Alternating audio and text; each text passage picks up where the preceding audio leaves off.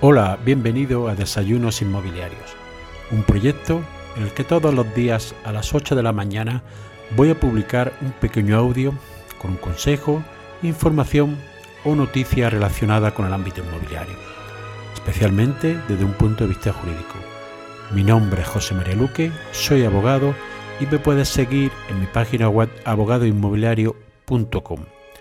Para darte de alta las principales plataformas y seguir estos audios, lo puedes hacer en mi página web abogadoinmobiliario.com barra podcast. Hola a todos y todas, bienvenidos a un nuevo episodio de Desayuno Inmobiliario. Hoy comienzo la segunda temporada del podcast donde reflexiono todas las mañanas sobre el ámbito inmobiliario, principalmente desde un punto de vista jurídico, pero también teniendo en consideración aspectos económicos, porque va todo vinculado dentro de lo que es el complejo mercado inmobiliario.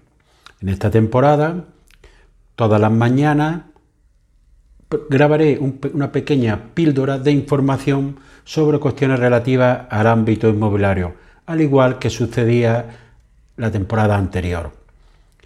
Asimismo, el sábado hay un capítulo donde se engloban los capítulos que se han publicado durante la semana. Así que sin más, en el día de hoy voy a hacer unas pequeñas reflexiones sobre la situación o sobre aspectos del mercado inmobiliario en el momento actual dentro de esa conexión que hay entre la economía y el mercado inmobiliario, como en muchos otros mercados. Uno de los aspectos destacados es la situación de la inflación.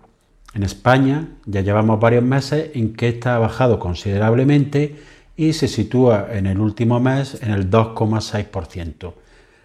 Pero partimos de una situación muy elevada de precios, por lo cual ha hecho que lo que es la cesta de la vida, la vida en general, se haya encarecido bastante y la gente pueda destinar menos dinero tanto para la compra de vivienda o como para alquiler de la misma.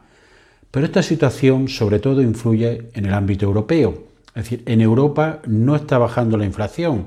Países como Francia o Alemania, las dos economías principales de la Unión Europea, está por encima del 6%. ¿Esto qué implica?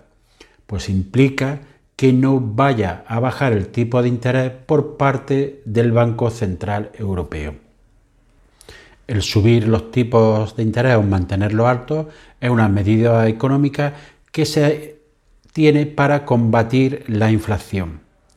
Se preveía que en el último, la segunda mitad del año iba a contenerse esta en la Unión Europea, por lo cual era previsible, según la mayoría de los analistas, que hubiera una reducción de los tipos de interés. ¿Qué sucede? Que la inflación no está bajando. ¿Qué conlleva ello? Que no van a bajar los tipos de interés al menos hasta el próximo año. ¿Ello qué supone? Pues que el Euribor, que es un índice que está vinculado a los tipos de interés del Banco Central Europeo, no está bajando o no está bajando en la medida que se preveía. No solo eso, sino que se prevé que en la próxima reunión del Banco Central Europeo haya una nueva subida o se mantenga o haya una nueva subida de los tipos de interés hasta que haya cierto control de, la inflación, sobre todo en esos países del norte de Europa. ¿Qué sucede? Pues que el Uribor actualmente, en el mes de agosto, ha cerrado al 4,073. Es una pequeña bajada respecto al mes de julio, después de un año de incrementos fuertes subidas, ha, tenido una pequeña bajada, pero ya en el mes de septiembre ya se está recuperando un poco y está subiendo un poco, muy poco, prácticamente se mantiene, pero ya es una, es una tendencia alcista que veremos a ver qué va a suceder en la próxima reunión del Banco Central Europeo para ver si se mantiene esta subida de tipo de interés o se quedan estables, por lo cual se estabiliza el Euribor. Pero es que estamos hablando de un Euribor del 4,073. Hay que recordar que en agosto, el cierre de agosto del año pasado, era 1,249. Es decir, estamos hablando de 2,75 puntos más de incremento en solo un año. Es decir, esto supone una fuerte subida para los tipos de interés, para el Euribor, por lo cual una fuerte subida para todos aquellos que tengan que revisar sus hipotecas, lo cual le merma capacidad económica para destinarla a otros fines, o bien impide el acceso al mercado inmobiliario de personas que quieren comprar la vivienda. Como consecuencia de ello, el mercado hipotecario está sufriendo un fuerte receso. Es decir, durante, ha habido una bajada del 14% en el segundo trimestre del año. Pero es que además el saldo vivo del, dinero que hay en hipoteca actualmente ronda los 500.000 millones de euros. 20.000 menos, 20.000 millones de euros menos que hace un año. Es decir, está habiendo un fuerte descenso que se está produciendo desde finales del año pasado y fundamentalmente en todo este año 2023. Y la cuestión es que creo que va a seguir así.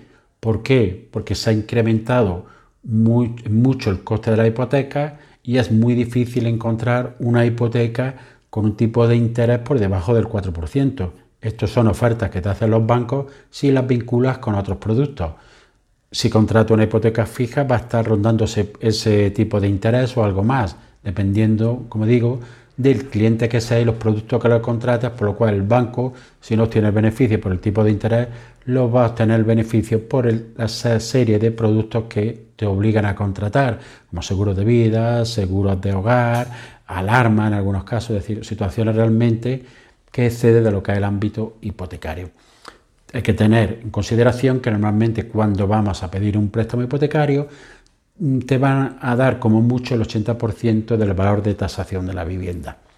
Pero no solo eso, es que tu carga financiera no puede suponer en ningún, caso más del 35% de los ingresos que tengas.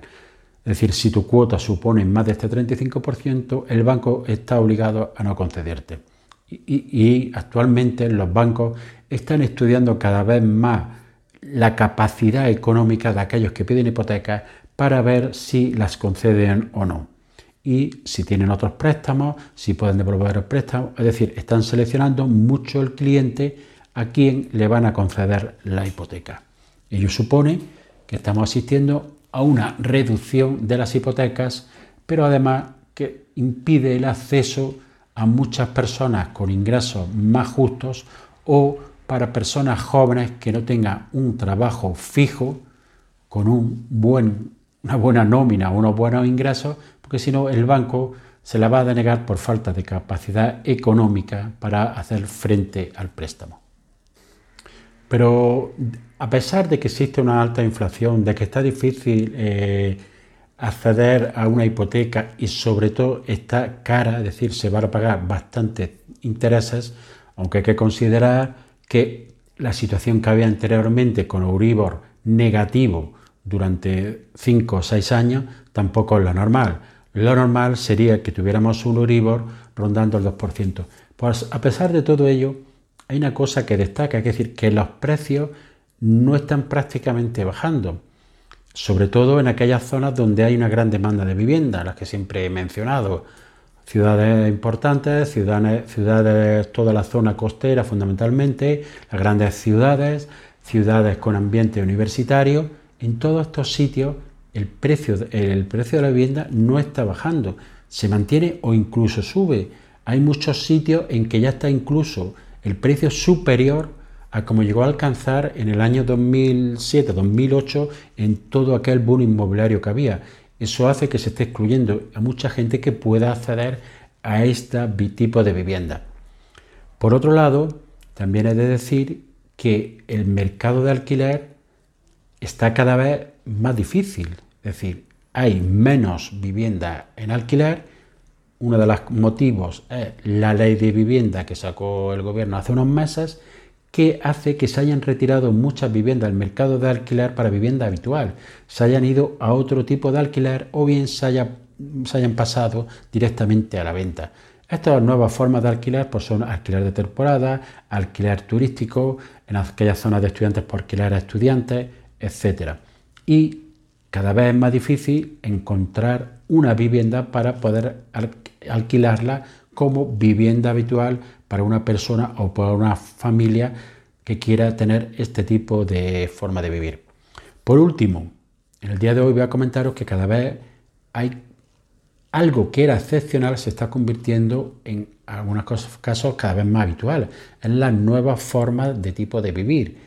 Aquellos que tienen algunos causados por los jóvenes, otros por la temporalidad de los trabajos, por la movilidad, pero también muchas veces por la necesidad económica de propietarios o necesidad económica de aquellas personas que quieren acceder a la vivienda. Algunas formas de estas son el co-living, que eso es fundamentalmente en grandes empresas que están accediendo para alquilar este tipo de vivienda en este régimen, donde además prestan otros servicios, pero está destinado a personas con un nivel eh, de, renta alto y una buena capacidad económica. También se está cada vez viendo más residencias de estudiantes donde están entrando grandes fondos de inversión extranjeros cuando antes este no era un producto en el que ellos estaban pendientes, estaban más pendientes de la oficina, de logística, de vivienda para alquilar, pero se están entrando cada vez más en este tipo de viviendas, de residencias para estudiantes, residencias de tercera edad, etc. También se está dando cada vez más el alquilar de habitaciones por particulares que han comprado una vivienda que no pueden hacer frente a la cuota hipotecaria y para obtener unos ingresos pues alquilar una habitación de esta vivienda. Una forma que yo no recomiendo, que me parece algo extraña, por los problemas que pueda causar también, es la venta, no el alquiler, sino la venta de habitaciones. Esto supone adquirir un porcentaje de una vivienda, por lo cual tú tienes derecho a una habitación y al uso de, los elementos comunes de la misma, como puede ser cocina, baño, salón, etc. Esta forma realmente, aunque se está implementando, comprar un porcentaje de una vivienda para vivir, puede acarrear problemas de convivencia, qué personas van a tener otro porcentaje, cómo luego yo vendo ese porcentaje. Es una forma un poco extraña, pero también entiendo que es una forma de invertir y no destinar ese dinero a alquiler y por lo menos tener una vivienda en propiedad, aunque sea en proindiviso con otras personas. Veremos a ver cómo todas estas formas de, de vivir se va consolidando en los próximos años o desaparecen y también veremos a ver qué precio va a tener la vivienda y qué demanda va a haber fundamentalmente en este final de año y sobre todo en el año que viene, donde además algunos economistas prevén que pueda haber problemas económicos, entre otros motivos porque acaba las ayudas europeas, hay que devolver todas las deudas que hay acumuladas y la situación económica a nivel mundial está muy inestable por lo cual algunos economistas prevén para el año que viene un año turbulento. Espero que me sigas en esta temporada y nos vemos en el próximo episodio. Y así llegamos al final del episodio de hoy. Espero que te haya sido de utilidad para ampliar tu conocimiento en el ámbito inmobiliario. Si quieres que este podcast llegue a más personas, puedes compartir en tu red el enlace del episodio o darle una valoración positiva en la aplicación que utilizas para escucharlo. Recuerda que me puedes seguir en abogadoinmobiliario.com. Gracias por escuchar, nos vemos en el siguiente episodio y que tengas un excelente día.